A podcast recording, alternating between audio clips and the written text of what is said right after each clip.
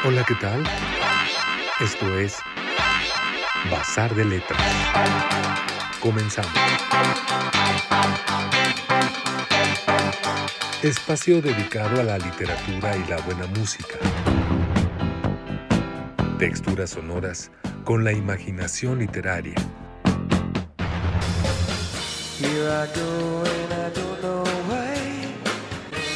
Con ustedes, Iván Ríos Gascón y Eduardo Collins.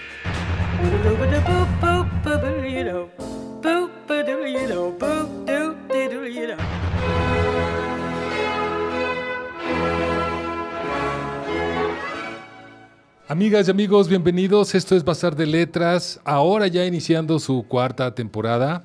Este es un programa con texturas sonoras e imaginación literaria, realizado en las instalaciones de nuestra casa Promo Estéreo, donde la estrella eres tú, a través de Lil Digital, lo cual estamos muy agradecidos por la oportunidad, ya que posteriormente se convierte en un podcast para ser descargado o escuchado desde su plataforma. Recuerden que también pueden escucharnos a través de Spotify. Busquen en la sección de podcast, Bazar de Letras, y ahí están alojados todo nuestro universo sonoro. Y también está el playlist de letras, eh, tanto uno como dos, con todos los temas musicales, las texturas sonoras que hemos presentado en cada emisión. Y les recordamos que si tienen alguna duda, comentario, escriban a Eduardo Collins 6530 o a mi Facebook Eduardo Collins o Instagram, Eduardo Collins 6530. También pueden enviar una nota de voz, una postal sonora, por WhatsApp al 5539 1064. Recuerden, nos interesa mucho conocer su opinión. Y bueno amigos, pues vamos a empezar viviendo el rock and roll al estilo Three Souls in My Mind.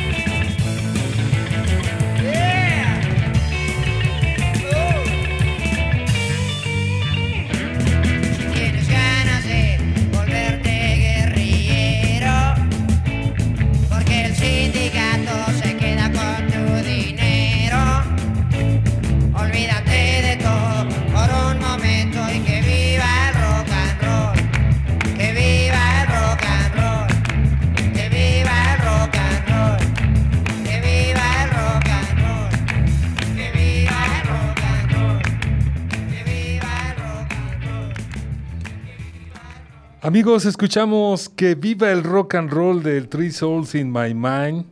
Eh, pues la verdad es que ha sido motivo de, hacer este programa el hecho de que el buen Alex Lora cumple 54 años de carrera o cumplió sus 54 años de carrera este 12 de octubre que inicia en 1968.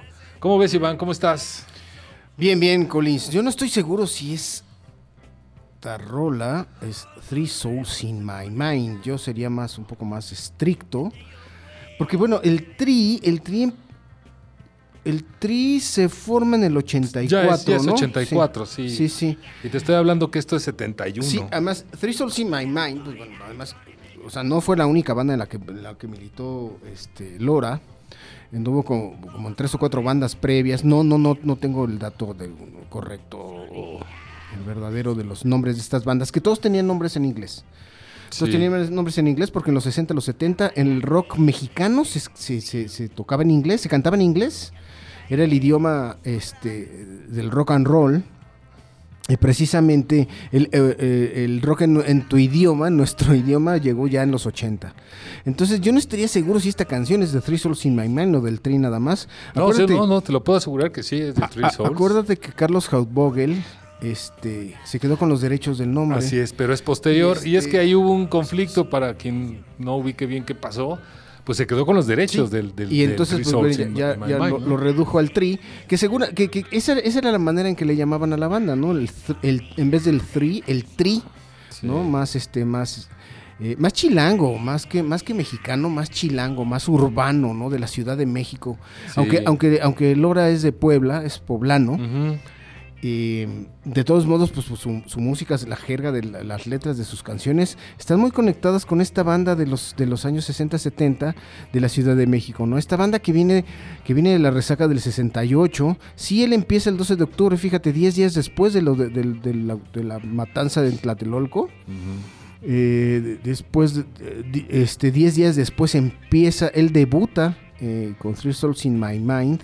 Imagínate lo que traían en la cabeza estos cuates después de lo que pasó con, en- con, con Díaz Ordaz, ¿no? En Tlatelolco. Entonces, supongo que traían la cabeza ahí como una licuadora llena de, de- de ideas, este, de reacción, subversivas. De hecho, sus letras fueron esa expresión, ¿no? Sí.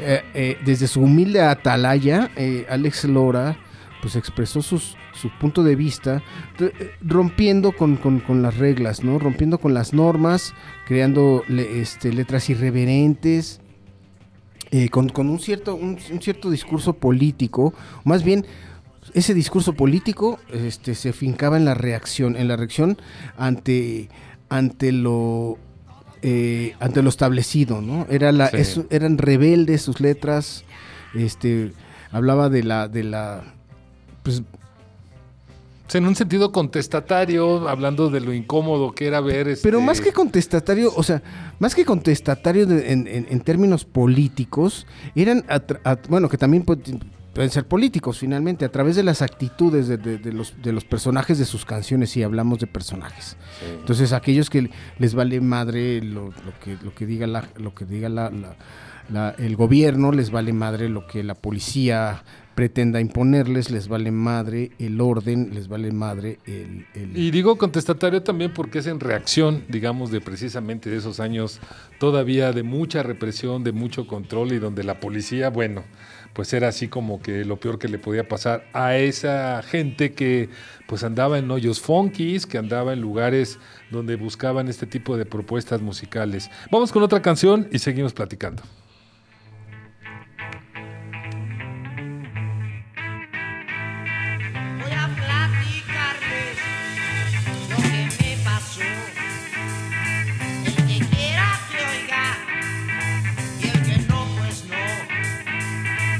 A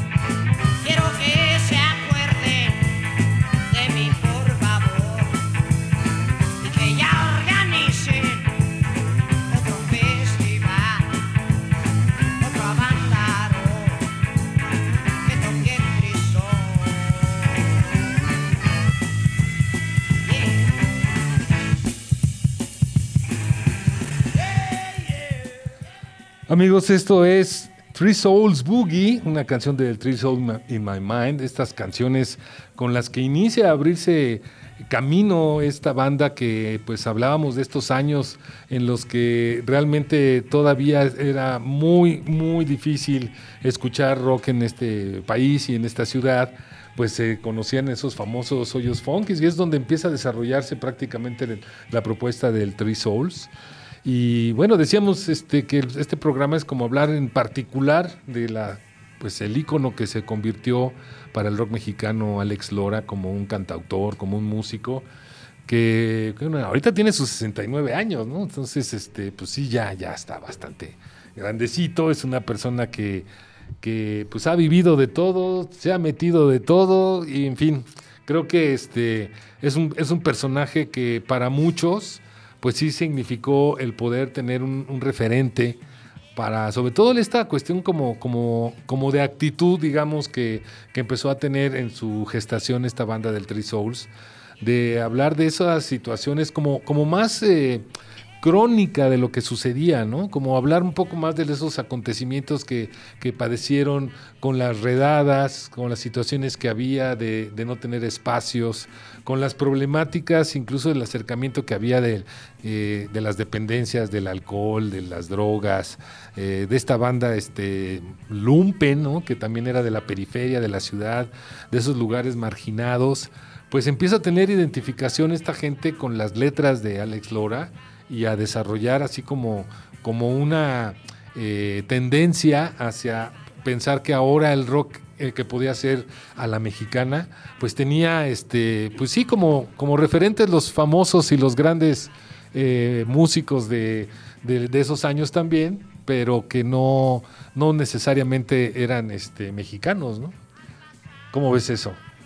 No, en efecto, la, el, el, el punto, digamos que el target por llamarle de una manera, de, de, del tri, pues en efecto fue la banda, la banda como tal.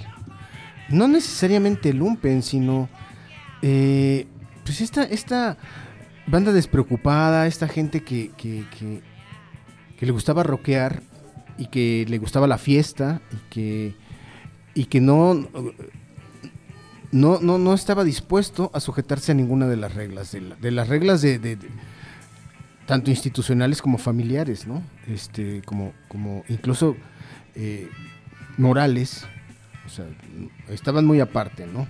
Pero, sí, pero fíjate, yo recuerdo mucho de cómo esta, eh, digamos, esta gente que seguía a estas bandas, y además no nomás era en ese tiempo también, habría que mencionar este que era el Three Souls. Empezaban a ver otras bandas del mismo eh, Javier Batis, por ejemplo, ¿no? Y había bandas como el, el, Aragán y otras bandas que también esa era la conformación de esa escena y andaban en, el Estado de México, en Nesa, en Tlanepantla, en, lugares bastante complicados y la población o la gente que iba a los conciertos pues eran chavos que muchos sí, chavos, chavos, banda, chavos, chavos banda, banda, ¿no? Como el, el, el, concepto que se acuñó en los años 80, ¿no? El chavo banda, el chavo de, de, de en efecto de las pandillas, o sea, porque eso era el chavo banda. Ahora la banda es cualquier cualquier grupito. Pero este, ya se estamos hablando. Se subió de catego la banda. Pues es que ya tiene un concepto más este heterogéneo, ¿no? Así sí. como, así como eh, en Trainspotting, que ya no hay hombres y mujeres, sino solo gente. Pues ahora la banda es banda. Sí, o sea, sí, pero sí, en aquel entonces pues, eran las pandillas, en efecto, los panchitos, ¿te acuerdas? En, en los años 80 precisamente. Y esos digamos que eh, fueron los, los, grandes seguidores de, de, de, de, una banda como el, como el Tri de este grupo que, que, que, en realidad sí tenía puntos en común, este, pone, eh, sus, sus, sus, canciones hacían contacto, llegaban a las fibras más profundas ¿no? de, de, de estos cuates que, que pues no tenían ni siquiera alternativas de trabajo ni educativas, que finalmente sí. eran, eran marginales. Sí. Y, y, y, bueno, en las canciones del Tri encontraron un, un espejo, ¿sí? Es, ese, ese es, digamos que la gran, la gran este, propuesta de, Lora y su, y, su, y su grupo. Aunque bueno, también hay que, hay que reconocer que más aparte, o sea, más allá de, del mero discurso del, chavo marginado, del, del, del, lumpen, como dices tú, de los barrios, del gueto, más allá de eso, pues también tenía unas ideas muy este, cercanas al, universo de la clase media, ¿no? Me refiero a estas, estas canciones emotivas, eh, este, del corazón, de, de- digo, la terminal del ADO, ¿no? Que es, en realidad no es, un, no es de un chavo banda, es de, es de un cuate que truena con su chava, ¿no?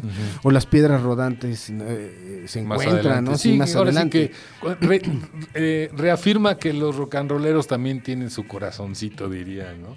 Fíjate, te voy a leer o te voy a identificar un poco los temas que con los que inicia el Three Souls. La famosa canción o, o la reconocida El blues de la llanta. Fíjate, dice, "Yo soy como una llanta de camión, muchos caminos he rodado, ya varias veces me han parchado y aún sigo rodando." O sea, ese lenguaje, bueno, Bueno, a veces se permite un albur, ¿no? Claro. Un autoalbur. Luego, este, la droga más violenta, la droga más violenta es el amor. Nena, yo quiero que lo, que lo probemos, tú y yo. No te deja cruda y es tan fuerte que te hace alucinar. Bueno.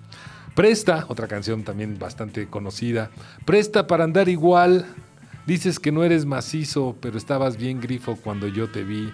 Traía los ojos bien rojos y los pelos bien grifos que hasta risa me dio. Otro tema también de estos años, el blues del eje vial. Te acordarás que aquí también en la Ciudad de México, pues antes de los movimientos de la ciudad y la urbanización, el eje vial. Bueno, el blues del eje vial. Mientras hay miles de niños que en la calle muriendo de hambre están, el gobierno hace su trabajo en terminar el eje vial y no le importa el qué dirán. ¿no? Luego frases y eh, pues célebres que se quedan, ¿no? Esta famosa de qué bonito es no hacer nada y después de no hacer nada descansar. Me gusta perder el tiempo, me gusta la libertad. Soy dueño de mi pensamiento y no hay nada que pueda hacerme cambiar. Bueno, viejas del Distrito Federal, que bueno, pues era Distrito Federal, ¿no? Una vez tuve una nena que se portaba muy mal. La cambié por otra, pero todas son igual. Así son las nenas en el Distrito Federal. Quieren que les hables y les vayas a dejar.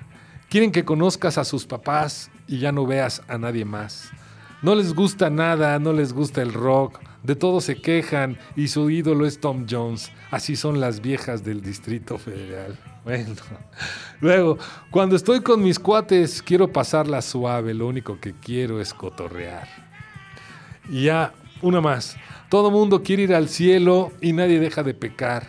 Todo mundo quiere dinero y nadie quiere trabajar. Pero todo tiene una razón. Esta vida Dios te la prestó y se la vas a devolver. Bueno, una más. Renuncio, que también es otra canción muy conocida. Renuncio, ya no quiero trabajar. No le hace que mañana no tenga ni para tragar.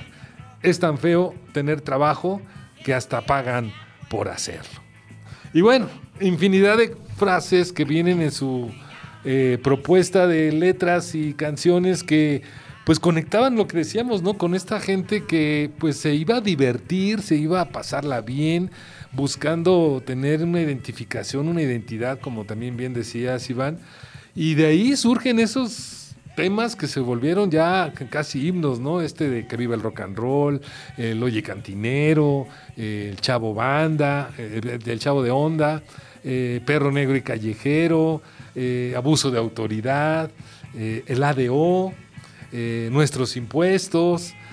Bueno, todas esas canciones que corresponden básicamente a los años 70, cuando pues estaba, ni siquiera había conciertos aquí en México, ¿no? O sea, todavía estaba el problema y, ellos prácticamente agarran más fama, por decirlo así, te acordarás con lo de Avándaro. Entonces, pues bueno, estoy dando todo un contexto donde la gente que era la cercana a estas bandas, y no nada más, insisto, del, del Souls, sino de otras que también estaban en esa onda eh, de gruperos este, urbanos, pues este, se identifican mucho con las letras de estas canciones, como, como te ponía de ejemplo con estos fragmentos, ¿no? Sí, no, no había conciertos como tal, eh, pero sí había tocadas. Sí, los toquines de hoyos funky, Eh, sí. Sí, y no tanto de hoyos funky, o sea, eran...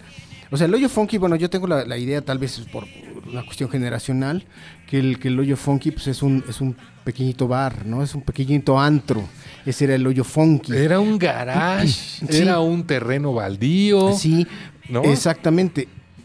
Eh, te digo, es una cuestión generacional, ¿no? Yo te- tengo tal vez esa, esa, esa idea, esa errónea, quizás estoy equivocado, pero en efecto, esa- esas to- esos toquines esas, eh, eran, eh, eran, era de lo que, de, de lo que vivían estas bandas, ¿no? Eh, de lo que, de la manera en que se mantenían, y, y no, no, no necesariamente, no, no solo económicamente, digo, sino se Sí. mantenían en el público, en el, en el aire, digamos, en la frecuencia de, de la de los de los escuchas, ¿no? De Pues los- fíjate que era muy curioso porque tenían un estilo de vida. Muchos, muchos años después, ya incluso en documentales, con la famosa Chela, la mujer que lo, que lo, lo convirtió este, pues en algo ya más como rockstar posteriormente, que fue su manager, que precisamente parece ser que lo- la conoció en, en la banda, ¿no? Precisamente fue una groupie, digamos, o alguien que se le acercó ahí y desde ahí la conoció. al- algo así. algo Pero así. el punto es de que eh, él, eh, Alex Lora comenta que esos años realmente sí eran muy difíciles porque lo que ganaban,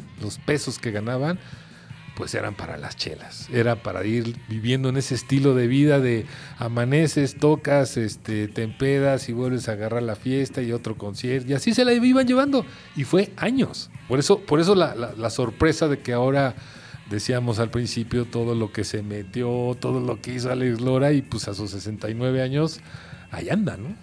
Y eran esos años así, o sea, esos inicios de, de vivir en un estilo de vida de nomás como sobrevivencia, ¿no? Alrededor de la creencia del rock and roll. Bueno, yo creo que esos fueron unos, unos, unos cuantos años ya. Creo que se pudo, se, ha, se ha compensado a sí mismo a, a par- a través, a partir del éxito arrollador que Y da tuvo un giro increíble, en, ¿eh? en la última parte, en la última etapa de los 80 y, y en adelante, ¿no? Sí. que es cuando ya el, eh, empiezan los conciertos a finales de los años 80, ya Sí. se empiezan a, a- a establecer. eh, y bueno, y em- surgen otras bandas que también se suman, se suben a la ola, la cresta de la ola que, que el- bandas como el Tri habían, habían comenzado, ¿no? Que son las nuevas generaciones de, ro- de, de- de- de- de grupos como Caifanes, Maldita Vecindad, Café Tacuba.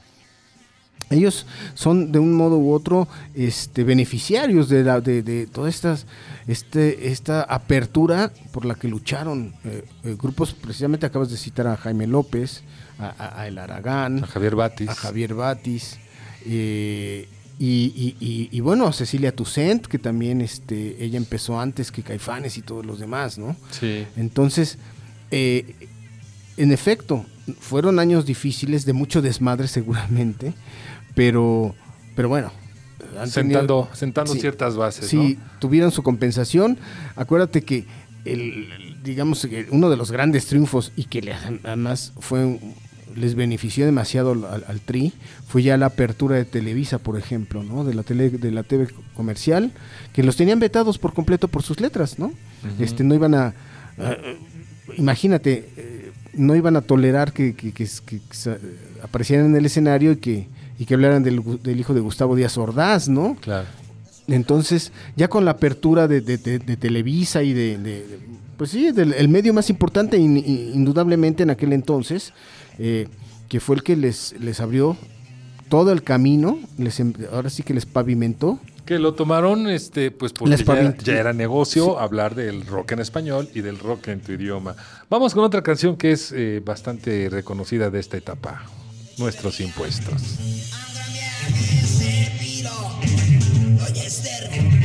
su marido se fueron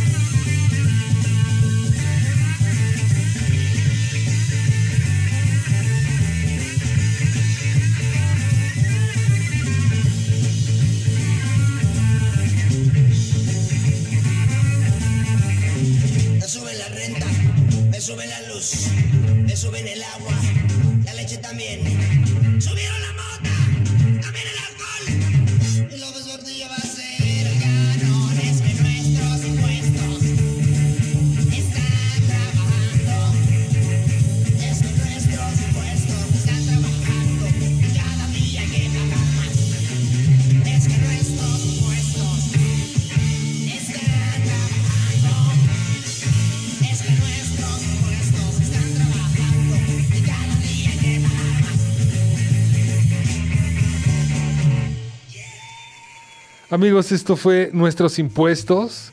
Y bueno, pues es un tema donde eh, reitera un poco la idea de esta este, presentación quejosa y además contando acontecimientos como muy de la época, muy del momento.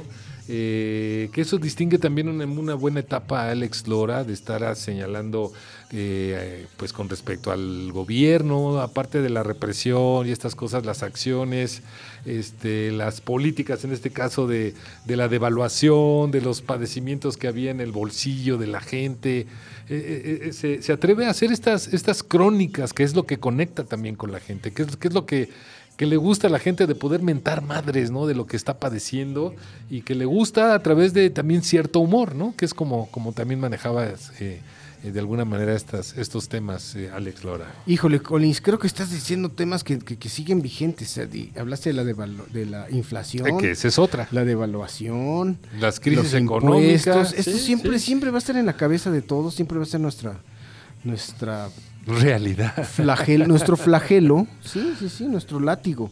Sí. Entonces, bueno, eh, en efecto, o sea, tú háblale a la, a- a la banda de, de los impuestos que tiene que pagar y que le alcance menos, háblale a la banda de las eh, de las fal- de la falta de alternativas para de futuro, háblale a la, a la banda de la ausencia de espacios de expresión. Háblale a la banda de la bancarrota del amor, háblale a la banda de la, de la, de la importancia de tener para una chela o para un joint. Ujú. Háblale a la banda de eso.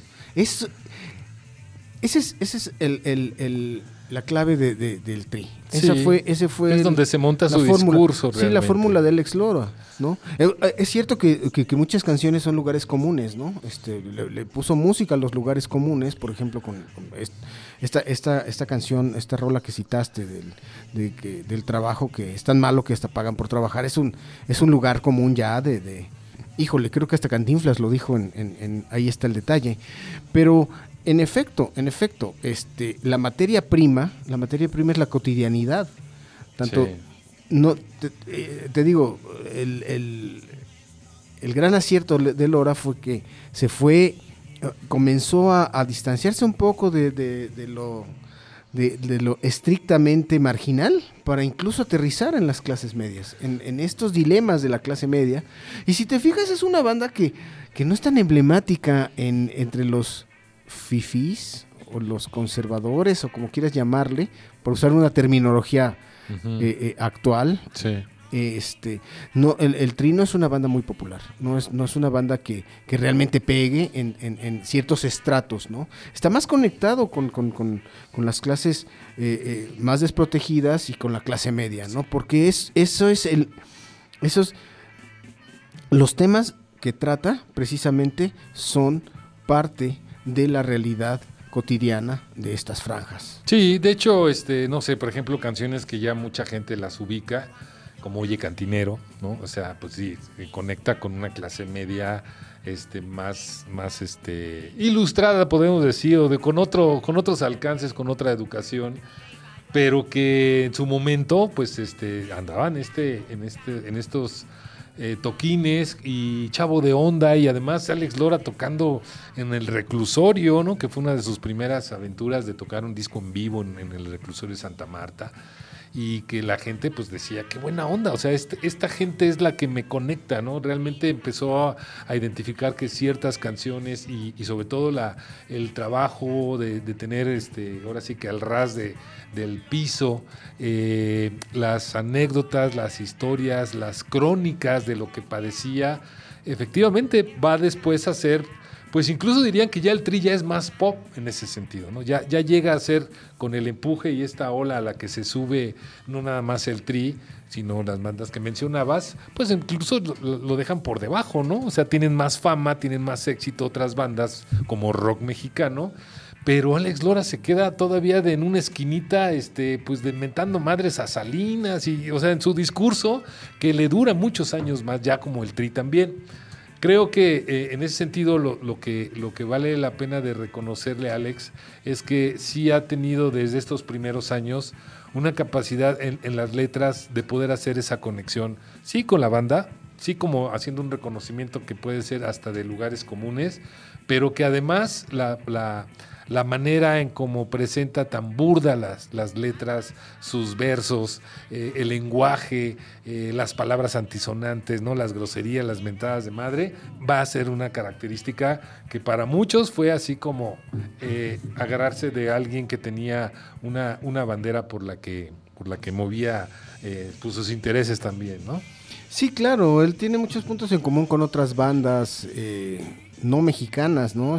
O sea, pienso ahorita que mencionas lo del, lo del reclusorio, esta anécdota, es cierto.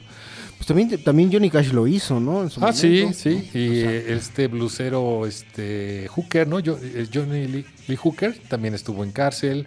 Eh, sí, varios, varios. Sí, sí. este, Sí, me refiero que, a que tiene esos, esos puntos en común. No sé si, no sé si fue iniciativa propia o también se inspiró, por decir, por llamarle de una manera, se inspiró en estas, en estas eh, em, Pues él siempre dijo que tenía sus ídolos, ¿no? Que eran los Rolling, que eran los Creedence, que eran estos grupos. Sí, pero yo, este, yo me refiero a que sí, tal vez pues se inspiró en estas dinámicas, en estas dinámicas de, de- de aproximación del grupo con la gente, ¿no? Con, con esta, con esta gente que, que, que, que, pues, de un modo u otro está eh, impedida de- de vivir una cierta normalidad, ¿no? Sí. Llamémosle así, ¿no? Y en el caso de Johnny Cash era precisamente eso, ¿no? Acercarse a estas, a estas vidas to- tormentosas, a estos, a estas almas en- en- Sí. encerradas, para llevarles un poco de, un poco de, de- de poesía, ¿no? Y, Digamos. y lo que vuelve, por eso decía, algo este que, que le gusta, ahora sí que le gusta mucho a la banda, que pues, se puede identificar, es que lo haya hecho en México. Si precisamente eso se, se hacía en otros lados, pues qué buena onda que en México también alguien como Alex Lora lo hizo. Vamos a escuchar otra canción porque ya nos vamos acercando al final. Esto es Hijo de Influyente.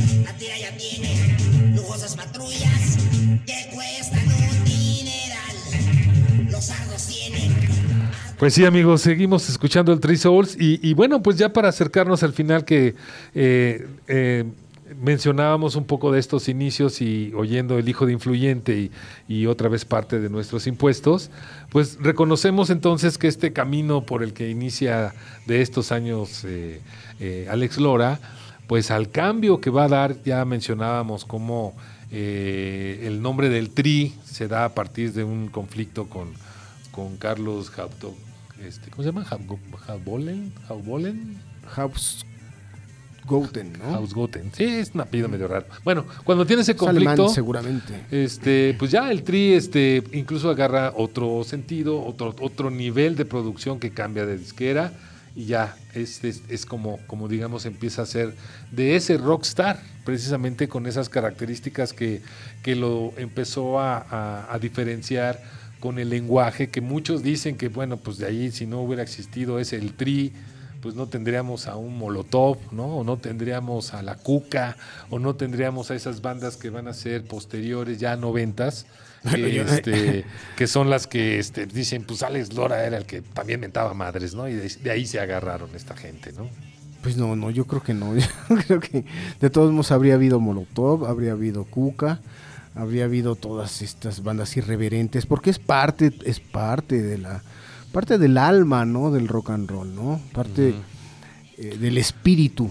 Eh, un rockero tiene que ser rebelde por naturaleza, si no, no es rockero. Sí, lo que pasa es de que de esta, de esta problemática de represión y de censura, el que sí haya tenido, Alex, este valor, digamos, de alguna forma, es lo que se le reconoce para que posteriores bandas pues tomaran esa misma bandera con, con, con sin tapujos, pues, ¿no? O sea, no porque el rock and roll no fuera rebelde, contestatario, no, eso, eso obviamente ya lo da incluso de otras bandas y otra influencia, pero el mentar madres y el... Es que de veras es, los conciertos de Alex Lora se volvieron después en puras groserías, o sea, realmente eh, ya los años noventas y posteriores, Alex Lora lo que hacía es estar mentando madres una y una y otra vez, ¿no? Entonces eso, eso, eso es a lo que queda como la etiqueta del, del hombre que empezó desde estos años que hemos estado escuchando. Y es obvio, la mentada es la catarsis de las masas, ¿no? Eh, si estás en un concierto y le mientas la madre a quien quieras, pues bueno, eso, eso es un momento catártico, ¿no? Y de cualquier modo, de cualquier modo, eh, su importancia es haber hecho algo más interesante y haber seguido por la misma línea en, con- en- comparación con, con las otras bandas descafeinadas, ¿no? Las que fueron perdiendo ese feeling o ese toque, eh, digamos que de excepcionalidad eh, en, en sus notas. Que se mí- vuelve, se vuelve aburrido después y, y esta- precisamente esta etiqueta o esta se, se vuelve ya una formulita que empieza a dejar mucho que desear y luego, no sé por qué, pero este acercamiento con la Virgen de Guadalupe, bueno, ya terminó de ser ese Alex Lora, ¿no? Pero bueno, también era parte de ese culto, ¿no? Y, y muy importante, No, pero no, no, sí. Una cosa es la fe, pero también este, el, el, el- lo guadalupano eh, eh, sí llega a las fibras Por más supuesto. profundas del mexicano, Sí, ¿no? por supuesto. Y hasta en, cuestiones políticas se han usado. Ay, Sí. creo que estoy haciendo una alusión. Incluso hay un partido que tiene una referencia clara. Sí, con los guadalupanos, Exacto. pero, pero sí, es que, es que de veras, aquí vemos cómo se van mezclando esas cosas. Y precisamente ya encasillado un Alex Lora con una música muy, muy monótona, muy simplista, aburrida, pues entonces revive y ha tenido festejos de 20, de los 30, de los 40, de los 50, En no sé cuántos. Y dices, ya. En ¿no? efecto, en efecto es redundante, ¿no? Yo, yo le pondría ese adjetivo. O sea, la música del tri termina siendo redundante. La misma mentada, la misma situación de, pues, de la mota, del, de la chela, eh, de la, del desamor, pero bueno. Y se va al otro lado con los chicanos en California, en Chicago, y vuelve a ser un hitazo, ¿no? Mentando madres, ya hablando de Trump, ya hablando de, del gobierno de México. O sea, realmente dices, pues ya Alex Lora ya, ya se quedó en ese, en ese asunto, ¿no? Es muy rentable, es muy rentable Sí. eh, ir en contra del sistema. O sea, Sí. antisistema tienes todo garantizado, ¿no? Ya sea porque, porque te, te- te- te descalifiquen o te censuren. La censura es lo mejor que le puede pasar a cualquier, a cualquier músico, escritor. Le, le da, le da vitalidad, Claro, ¿no? a su claro, no, obra. le da empuje, ¿no? O sea, todo lo prohibido eh, atrae clientela. Sí. Entonces, ser antisistema es un gran negocio. Siempre lo ha sido. Aquí y en Estados Unidos y en Londres, en donde quieras. Sí. Entonces, pues bueno, eso, eso le funciona y se ha quedado precisamente estancado en ese, en ese discurso. Así es. Ahora bien, la verdad, a mí el tri no me prende mucho, o sea, escuchar los discos no me prenden mucho, pero sí reconozco que funcionan de repente en las bandas sonoras de ciertas películas. Por ejemplo, había un cineasta, hay un cineasta, creo que todavía vive, no, no ha hecho, no, no ha hecho otras cosas nuevas últimamente, pero hay un cineasta muy interesante, fue de la generación de los años 90, eh, de Toluca, eh, Gerardo Lara, no sé Mm, si sí, llegaste a claro. ver sus películas, ¿te Sí. acuerdas que nuestro queridísimo amigo Hugo López era fan de Gerardo De Lara? Sí. Y Gerardo Lara hizo una película llamada Diamante, que era la, la agiografía de un boxeador, tipo eh, campeón sin corona, Campeón. pero de Toluca. Y luego hizo este, Lili, una película muy interesante que se adelanta al, al- al- al cine violento mexicano, ¿no? Se adelanta a los thrillers mexicanos, ¿no? Es como el Tarantino, ru- eh, algo rupestre, algo silvestre. pero ya con esa propuesta con esa propuesta. Y tiene una película, su película industrial, porque Lili y Diamante son, pues son Sí, más, más de independientes. indies. Su película industrial se llamó Un año perdido. Yo solo recuerdo que, eh, que la protagonista, una de las protagonistas es eh, Escanda. Y es la historia de dos chavitas. Es un himeneo, entendiendo el himeneo como el género que habla, ah, trata de los asuntos de mujeres de dos chavitas de prepa que se conocen, son súper amigas y a- a- al, al terminar la escuela agarran por su lado y a cada una de las dos les tocan, les pasan diferentes cosas. Sí, no muy buenas, algunas de unos asuntos desafortunados que viven. Y La música. Pero me gustó mucho que Gerardo Lara usó eh, las piedras rodantes Sí. En, en su en su Sí, soundtrack. es que la, la música, o sea, sí que sí se presta para contar esas historias urbanas, estas tragedias de Azul Violeta y de Chavos Banda y de esas películas que tenemos. Y, termina siendo muy afortunada, o sea, porque ¿Qué? que, que termina siendo muy afortunada la elección de esa, de, ese- de esa pista en el soundtrack, porque sí se, en, en realidad redondea el, el sentido dramático Sí. De la historia, ¿no? Así es. Pues amigos, se nos acaba el tiempo, nos despedimos.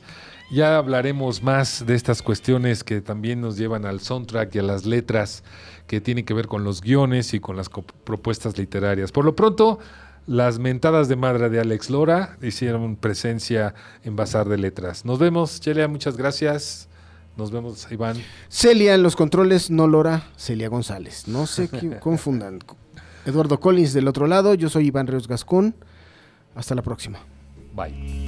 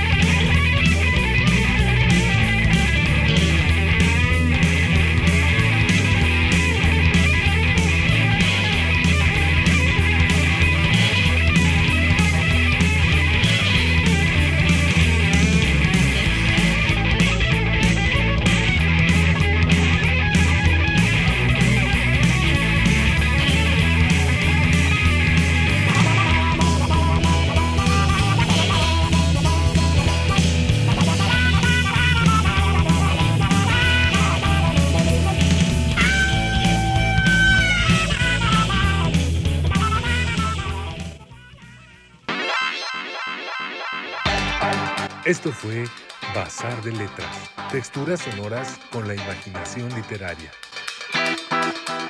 Les recordamos que pueden descargar nuestro podcast y escucharnos la próxima semana. Hasta entonces.